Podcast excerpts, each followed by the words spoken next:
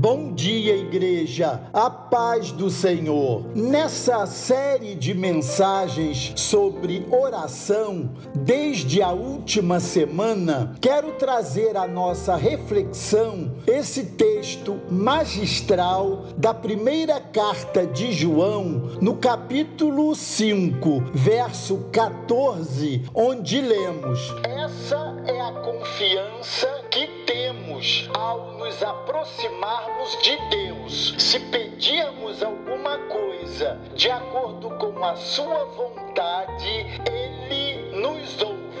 A Bíblia nos ensina que nada está fora do alcance da oração, mas esse texto é enfático em nos afirmar que há sim algo que foge ao alcance da oração, aquilo que não é da vontade de Deus. Deus apenas responderá ao pedido que ele inspira em você. Entenda, oração é rendição. Esse é o nosso tema de hoje. É rendição à vontade de Deus. É cooperação com a vontade dele. Você pode estar pensando, então por que orar? Porque Deus quer que façamos parte do processo. A coisa funciona assim: Deus coloca um desejo em seu coração. Pode ser para a salvação de alguém ou pode ser para outra coisa. Mas quando Deus coloca um desejo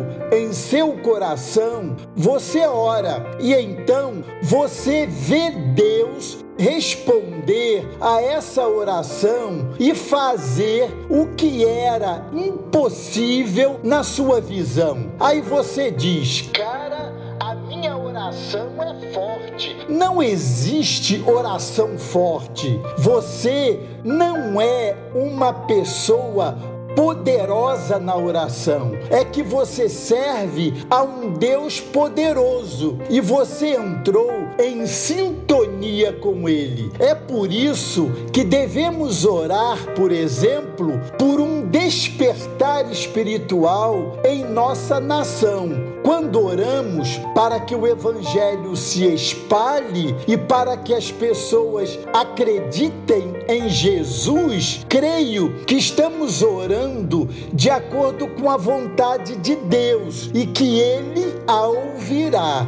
Por quê? Porque a Bíblia diz que Deus não quer que ninguém pereça, mas que cheguem ao arrependimento. 2 Pedro 3, verso 9. E nós queremos acompanhar a vontade de Deus. Dito isso, também há um lugar na oração para as nossas necessidades pessoais. E Jesus nos ensinou a orar por elas. Dá-nos hoje o nosso de cada dia. Mateus 6, verso 11. Se eu já experimentei a grandiosidade de Deus e refleti sobre a sua vontade e propósito, se eu já entreguei a minha vontade a Ele, pedindo o seu propósito acima do meu, isso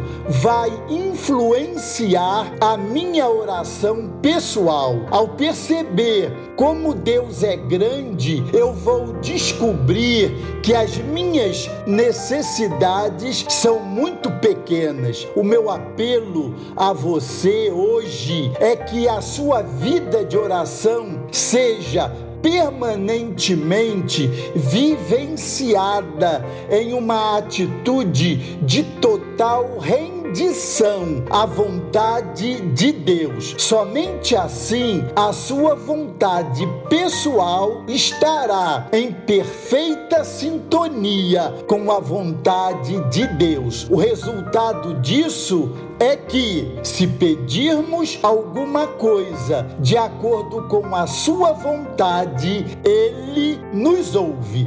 Glória a Deus. Deus os abençoe.